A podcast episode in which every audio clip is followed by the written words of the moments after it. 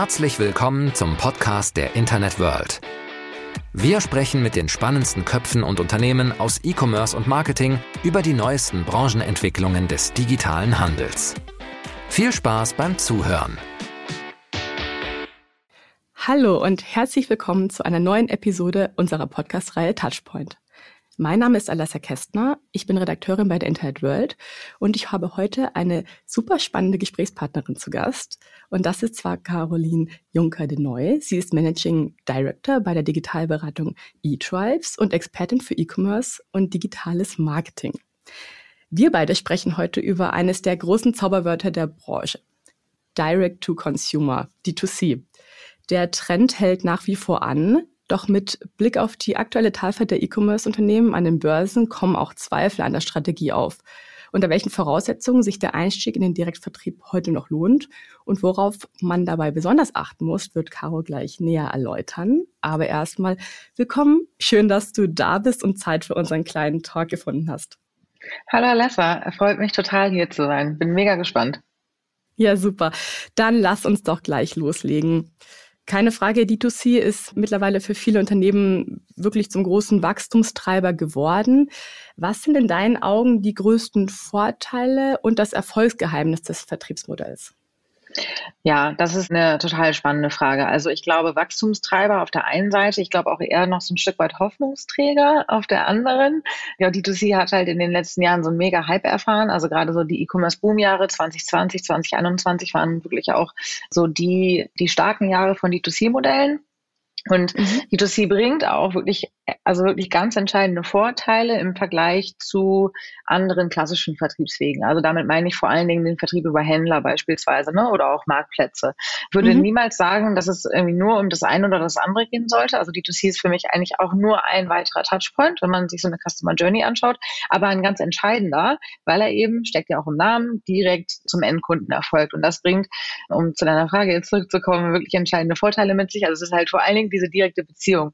Dadurch entstehen Daten. Daten. Ne? Und dadurch durch diese mhm. Daten, also Verhaltensdaten, Transaktionsdaten, die ich eben nicht mit einem Händler mache, sondern direkt mit einem Kunden, äh, entsteht ein, oder das Potenzial, wenn man es richtig hebelt, ähm, einer, eines besseren Kundenverständnisses, was sich dann natürlich wiederum positiv auswirken sollte auf eine langfristige Beziehung, wenn man diese Daten richtig interpretiert. Das Ganze geht dann natürlich auch wirklich so, wenn man in KPIs denkt, mit einem potenziellen Customer Lifetime Value einher. Und ich glaube, das ist ja so die, die gehypteste Kennzahl aller Zeiten. Ne? Wenn man mhm. einen, einen Kunden im direkten oder im direkten Vertriebsmodell ja auch über Online-Marketing-Maßnahmen akquiriert hat, dann muss sich das über die Zeit halt irgendwie amortisieren und da ist der Customer Lifetime Value eben entscheidend. Gleichzeitig habe ich, wenn ich diesen direkten Kundenzugang mir einmal erarbeitet habe, habe ich natürlich auch ein paar Geschwindigkeitsvorteile. Ne? Also ich muss sozusagen ohne langwierige Vertriebsarbeit kann ich direkt Produkte vertesten, ne? in den direkten Austausch mit meiner Audience gehen mhm. über meine eigenen Kanäle und habe einfach viel mehr Ownership. Ich kann Preise kontrollieren, ich kann meine Präsenz und meine Darstellung kontrollieren. Ähm, ich habe keinen Gatekeeper mehr dazwischen, ne, zwischen mir und den ja. Kunden. Und das ist aus meiner Sicht extrem wertvoll, aber es geht natürlich auch mit Investitionen einher und bringt natürlich auch ein paar Risiken mit sich und so weiter. Da kommen wir bestimmt noch gleich noch drauf zu sprechen. Aber das sind, um das jetzt einmal abzuschließen, eigentlich so die Vorteile, die ich vor allen Dingen sehe für Hersteller. Ja, super. Danke dir für die Zusammenfassung. Du hast es absolut gut auf den Punkt gebracht, alles. Und ja, wir kommen gleich direkt dazu. Das ganze Thema, es ist fast wie so ein Buzzword, aber man hat auch ein bisschen das Gefühl aktuell, dass es vielleicht so etwas an Fahrt verliert. Warum? Und könnte man sogar davon sprechen, dass ein Ende des Hypes in Sicht ist? Was würdest du dazu sagen? Ja, also temporär würde ich das auf jeden Fall so sehen, dass der Hype gerade vorbei ist. Also ich glaube, die Enttäuschung ist schon richtig groß. Also ich würde es wirklich sogar viel drastischer noch formulieren, als du es gerade getan hast. Okay. Ähm, also die, die Boomjahre sind definitiv vorbei und ähm, ich glaube, es liegt nicht am D2C-Modell als solches, dass, dass gerade da die Enttäuschung groß ist, sondern da spielen ganz viele Faktoren einfach mit rein. Ne? Also angefangen von so der allgemeinen Marktsituation, gerade Rezession, ähm, Kaufverhalten ist irgendwie extrem zurückhaltend seit ein paar Monaten. Das, das mhm. kriegen alle mit und das kriegt der E-Commerce mit und wenn es die E-Commerce mitbekommt, dann trifft das natürlich auch alle D2C-Player. Ähm, okay. Gleichwohl, aber merkt man schon auch, dass so diese Goldgräberstimmung, ne, die 2020 oder 2021 auch geherrscht hat, wo wirklich auch so Millionen Bewertungen aufgerufen worden sind für eigentlich ja nur klassische E-Commerce-Modelle, die total weg ist. Und das liegt einfach daran, dass so die Hoffnungen, die da reingesetzt werden, glaube ich, aktuell noch nicht erfüllt werden. Also es gibt viele Brands, die in der Zeit irgendwie gelauncht worden sind oder vielleicht auch schon noch ein paar Jahre vorher, die es super schnell auf so 20, 30 Millionen Euro Umsatz geschafft haben. Das ist natürlich in einer kurzen Zeit sehr viel, aber mhm. jetzt was. Ne? Und ich glaube, jetzt sind ganz viele Brands auf so einem kleinen Wachstumsplateau, was durch äußere Einflussfaktoren jetzt auch einfach schwer wird, aber wo man auch merkt, dass D2C Only wahrscheinlich nicht die Lösung sein kann, sondern es am Ende des Tages ne, für so große Wachstumsschritte schon auch wieder auf ganz klassische Wachstumsmaßnahmen ankommt. Internationalisierung, klassischer Retail, wahrscheinlich auch stationärer mhm. Vertrieb. Das, das muss alles irgendwie jetzt auch mitgedacht werden, um das sozusagen auf die nächste Stufe quasi zu heben. Und ich glaube ja, die Hoffnungen, die reingesetzt worden sind, die sind nicht wirklich erfüllt worden. Und deswegen ist die Enttäuschung gerade auch sehr groß. Und da schlägt sich vor allen Dingen dann auch jetzt gerade in den Bewertungen nieder. Und ich glaube, viele Akquisitionen, die getätigt worden sind, oder da, da ärgern sich jetzt auch tatsächlich die, die Käufer, ähm, weil es gegebenenfalls einfach wirklich zu positiv eingeschätzt wurde vorher. Okay, alles klar. Also du siehst es schon so, dass der Mix da sein muss und sich nur auf das eine Modell zu fokussieren, das zieht jetzt einfach nicht mehr. Das hat vielleicht mal kurzzeitig funktioniert, aber jetzt ja, schwierig. ja, sagen. wenn man langfristig richtig skalieren will, dann reicht es aus meiner Sicht nicht. Oder nur in okay. ganz wenigen Einzelfällen. Alles klar. Wenn jetzt äh, sich ein Unternehmen jetzt zu dem Zeitpunkt entschließt, wir machen das jetzt doch, wir haben da jetzt Bock drauf, unter welchen Voraussetzungen wäre jetzt noch ein Einstieg äh, da möglich? Was würdest du solchen Unternehmen raten, die jetzt noch mitspielen wollen in dem Bereich? Also ich würde auf jeden Fall auch dazu raten, das auszuprobieren, ne? weil ähm, man kann also wirklich aus dieser direkten Kundenbeziehung extrem viel ziehen. Und am Ende ist es natürlich auch ein Stück weit eine Risikodiversifikation. Ich halte es nie für gut, sich nur auf einige wenige Kanäle zu fokussieren, weil man auch, also man kann einfach aktuell auch nicht langfristig einschätzen, wie, wie werden sich stationäre Retailer entwickeln. Wachsen werden sie wahrscheinlich nicht, aber was passiert mit Marktplätzen? Wer davon bleibt übrig? Und ich glaube, das ist ein total sinnvolles Diversifikationsstandbein, wenn man es sozusagen langsam und mit Bedacht und, und auch mit einem Stück weit einer realistischen Einschätzung betreibt. Hm, ganz wichtig dabei ist, dass man wirklich den Kunden in den Fokus rückt. Also, dass man das D2C-Konzept, was auch immer es sein mag, ein Produkt, Dienstleistung, wie auch immer, dass man das wirklich vom Kunden aus denkt und nicht so sehr schaut, welche Assets habe ich in der Organisation und die verkaufe ich jetzt online. Das hat mhm. vor zehn Jahren noch funktioniert, aber das hat auch vor zwei Jahren schon nicht funktioniert, ne? weil dafür ist der Markt einfach zu groß, zu crowded. Ähm, es gibt viel zu viele ganz tolle sehr kundenzentrierte Geschäftsmodelle. Einfach nur da zu sein, bringt niemanden sozusagen, oder bringt einem keinen Kunden. Das heißt, man ja. muss wirklich den Kunden in die, also einfach ins Zentrum aller Überlegungen rücken und sich dann, und ganz, das ist dann ganz taktisch operativ, wirklich ein, eine mehrwertbringende Value Proposition überlegen. Ja, und das klingt jetzt irgendwie theoretisch, aber es ist super wichtig, weil ähm, ja, zu versuchen, äh, irgendwie alles, alles und jeden anzusprechen mit einem mittelmäßigen Produkt, was man sozusagen eigentlich auch überall kaufen kann, was auch von, von allem irgendwie ein bisschen was abdecken soll. Es funktioniert halt nicht. Und es funktioniert vor allen Dingen auch in der Kundenansprache dann nicht, ne? weil gerade in einem, einem extrem hohen Wettbewerb oder wettbewerbsintensiven Umfeld braucht es irgendwie eine nischige Ansprache. Und aus dieser Nische heraus kann man dann auch wieder toll wachsen. So, und deswegen mhm. also einfach eine sehr spitze Value Proposition, damit in so eine Mikro-Zielgruppe reingehen, verstehen, lernen und dann langsam ausweiten und die Aktivitäten quasi skalieren lassen. Das ist ein, das ist so schon mal der Key. Und dann kann es total sinnvoll sein, um sich vor allen Dingen am Anfang ein bisschen Geschwindigkeit zu verschaffen, da wirklich so eine, ja, so eine kleine Taskforce für zu schaffen. Wenn man es versucht, mhm. über die bestehenden Teams, die gegebenenfalls noch nicht diese Fähigkeiten haben, also ist das Unternehmen überhaupt auch auf so individuelle Kundenbestellungen ausgerichtet oder ist es gewohnt, Paletten irgendwie in den Handel zu schieben? Oftmals besteht eine total komplexe technologische Architektur, wo man nicht mal eben eine coole Landingpage bauen kann.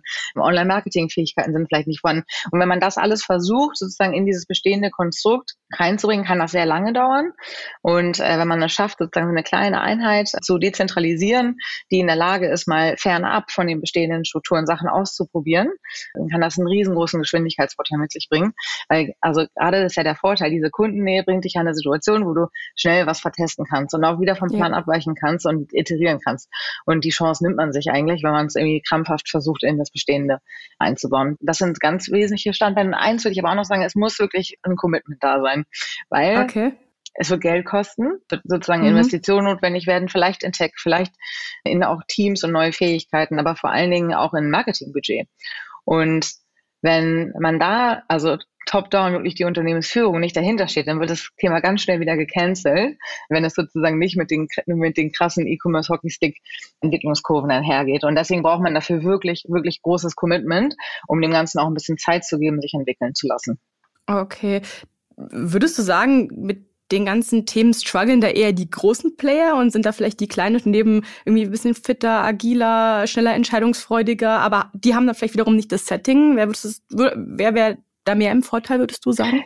Ja, ist genauso wie du es beschrieben hast. Ne? Das, das führt eben auch dazu, dass ein Henkel dann so ein Hello Body kauft. Äh, hätte Henkel Hello Body mhm. launchen können? Natürlich. Also die haben ja viel mehr äh, Assets in Bezug auf Produktentwicklung. Ne? Und die haben auch wahnsinnig viel Forschungs-Know-how. Die hätten wahrscheinlich sogar die, das bessere Hello Body eigentlich bauen können in der Theorie. Aber in der Praxis halt eben nicht. Da war Hello Body sozusagen kundenzentrierter, hat besser mhm. verstanden, mhm. wie man eine Zielgruppe zeitgenössisch anspricht, hat die richtigen Kanäle identifiziert und hat damit halt einen regelrechten Hype ausgelöst. Einfach aufgrund der Tatsache, dass sie wahrscheinlich wesentlich schneller, agiler, auch fehlerfreudiger waren, ja, also einfach mal Sachen mhm. auszuprobieren. Und das hat Henkel sich dann sozusagen insofern so zu Nutzen gemacht und das dann akquiriert. Das ist eine total valide Option auch, um in die 2C einzusteigen. Nur wahrscheinlich hätten sie heute ein bisschen weniger bezahlt, als sie es vor zwei Jahren gemacht haben. Ja, wahrscheinlich.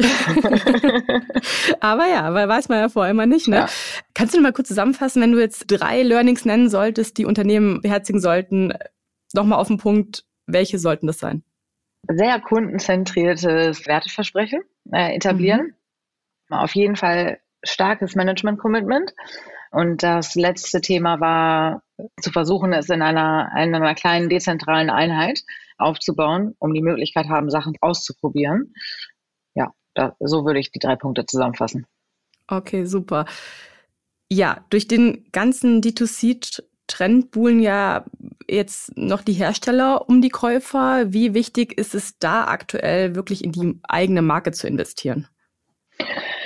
Das ist extrem wichtig. Und ich glaube, das wird jetzt auch nochmal viel wichtiger, als es gefühlt so in den letzten fünf bis sieben Jahren der Fall war. Also vielleicht nochmal zurück. So ganz klassisches Brandmarketing, ne, da ging es immer darum, Brands aufzubauen. Und damit einhergehend auch vielleicht nicht unbedingt eine Messbarkeit herzustellen, aber wirklich einfach Awareness zu schaffen, eine Marke aufzubauen. Dann kamen mhm. sozusagen die, die E-Commerce-Jahre, wo dann so Shops erfolgreich und groß geworden sind, die irgendwie Sonnenbrille 24 heißen. Das hat ja mit Brand gar nichts zu tun, aber hat halt durch so Performance-Marketing zu dieser, also in diesem bestimmten Zeitfenster extrem gut funktioniert. Und aber auch da merkt man jetzt, dass es da wieder zu so einem Plateau kommt. Und dass ganz viele von diesen Händlern auch merken, sie haben ihr, ja, so ihren Wachstumszenit eigentlich irgendwie ein Stück weit erreicht. Mhm. Performance Marketing lässt sich nicht ähm, auf ewig skalieren und es ist jetzt halt an der Zeit, und das ist auch wiederum schwer, umzudenken und irgendwie in Brand und, und in Awareness zu investieren, um, um neue Zielgruppen zu erschließen und darüber eben wachsen zu können. Das fällt aber Playern, die eben über total analytisches, ja, und eher auch mathematisches Marketing groß geworden sind, natürlich mega schwer, weil das wirkt sich unmittelbar auf die Kundenakquisitionskosten, auf die Cost per Order aus. Die werden natürlich schlechter, Streuverluste mhm. werden größer. Aber das ist halt eben aus meiner Sicht der, der nächste notwendige Schritt, um den, den nächsten Wachstumsschritt eigentlich zu erreichen. Und ähm, ich habe selber ein E-Commerce-Modell aufgebaut, aber auch eher zu der Zeit, wo es halt mit sehr viel SEO und SEA und ganz bisschen Social extrem gut funktioniert hat, bis zu einem gewissen Punkt. Du hast so die goldenen Zeiten mitgenommen. Ich habe das ein Stück weit mitgenommen. Ich habe mich aber auch geärgert irgendwann, dass wir das Thema Brand, weil wir halt auch, ne, also wenn gerade wenn so Marketingbudgets geringe sind, dann ist es natürlich ja. einfach super attraktiv, ähm, mit fest kalkulierbaren Cost per Order und so weiter zu ja, arbeiten. Absolut. Aber es ist halt lang, es ist nicht langfristig gedacht. Und mhm. ähm, da haben so Player wie About You, die von Anfang an halt wirklich auch also ein sehr divers, also ein richtig diverses Marketingportfolio aufgebaut haben und immer wieder mhm. auch in Events und Brand investiert haben, jetzt halt wirklich eindeutig bessere Karten als so Sonnenbrille 24 als fiktives Beispiel. Ja, würde ich total auch unterschreiben. Da ist so dieser langfristige Blick, war vielleicht bei vielen einfach nicht da, aber ja, Learnings muss es geben, soll es geben. Lass uns zum Abschluss nochmal ganz kurz in die Zauber Kugel schauen. Was denkst du denn, wo geht die Reise bei dem ganzen Thema D2C in Zukunft hin? Ja, ein Blick in die Glaskugel, das ist immer, äh, ist immer super schwer. Genau, die äh, Glaskugel, nicht die Zauberkugel. Ah, egal. ich kannst du ein bisschen zaubern. ja, hoffentlich von ein bisschen von beidem. Also, ähm, für mich ist, äh, ist es ehrlicherweise nur ein Snapshot, die Situation, so wie sie jetzt ist, und die ist nicht zukunftsweisend für, für was, was uns erwarten wird. Ich glaube, es, äh, wir sind alle, ja, glaube ich, in einer sehr krassen Zeit irgendwie unterwegs, wo wir wirklich belohnt waren durch äh, Wachstum. Ne? Also es ist ja wirklich so ein bisschen ein Geschenk der Geschichte, dass wir, mhm. seitdem wir alle irgendwie im Berufsleben unterwegs sind, so krass dieses Wachstum, an diesem Wachstum partizipieren können. Und jetzt ist es halt eben mal anders. Das sind echt schwere Umweltbedingungen ähm, und wir müssen jetzt alle lernen, äh, weil wir auch zum ersten Mal wahrscheinlich, weil wir wirklich mit so einer Krise konfrontiert sind, damit umzugehen. Und das D2C-Thema und die Vorteile, die ich am, am Eingangs angesprochen hatte, sind super, super wertvoll.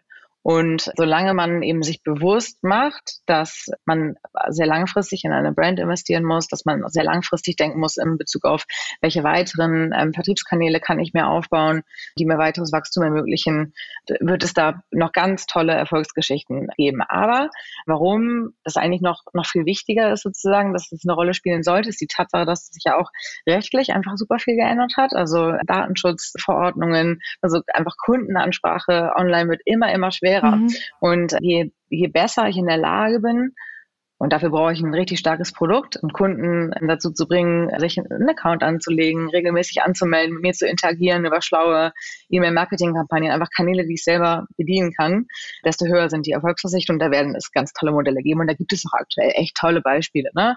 Also so eins meiner Lieblingsbeispiele Maestrit, so diese Rasierer-Brand. Ähm, ja. Das ist ein total austauschbares Produkt, aber so eine so eine starke Value Proposition so zum ganzen Thema Body Positivity ja. und tolle TikTok User-Generated Kampagnen, die starkes Wachstum erlebt haben, aber auch wirklich gleich langfristig gedacht haben, das Geschäftsmodell so schlau aufgesetzt haben, dass Abo-Modelle, Subscription und so weiter wirklich darauf ausgelegt sind, eine sehr langfristige Beziehung aufzubauen und nicht nur irgendwie mhm. diese, diese ersten Orders zu boosten. Das schnelle ähm, Abgreifen, ähm, ne? Ja. Genau, sondern wirklich das lang und dadurch wird es wahrscheinlich auch sehr schnell profitabel werden können, weil eben von vornherein Wert auf eine langfristige Bindung gelegt wird.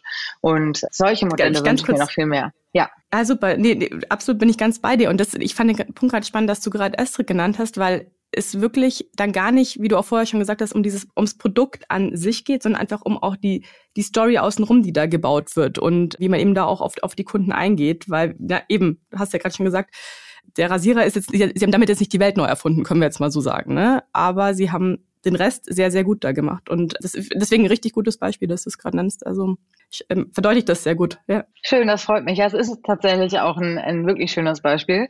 Und vor allen Dingen, was ich daran auch so spannend finde, also wir, wir müssen ja auch damit umgehen, dass wir in ganz neue Generationen auch kommunizieren. Ne? Und so das ganze Thema Gen Z äh, wird, wird für uns alle, die im Marketing arbeiten, extrem wichtig. Und es ist auch eine Generation, die sich nicht verarschen lässt und wirklich auch einen sehr großen Wert auf, ähm, auf aufrichtige und authentische Werte legt.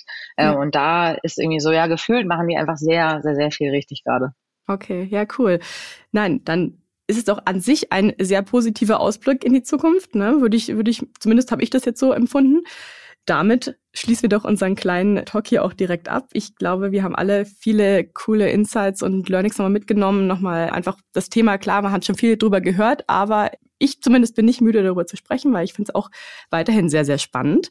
In diesem Sinne, liebe Caro, danke dir sehr, dass du bei uns warst, für die spannenden Einblicke. Und ja, liebe Zuhörerinnen und Zuhörer, auch euch vielen Dank fürs Einschalten und bis zum nächsten Mal bei Touchpoint. Vielen herzlichen Dank. Hat total Spaß gemacht und hat mich sehr gefreut, hier sein zu dürfen. Und das war's für heute mit dem Podcast der Internet World. Wir sagen Danke fürs Zuhören, bleibt uns treu und bis bald zur nächsten Folge.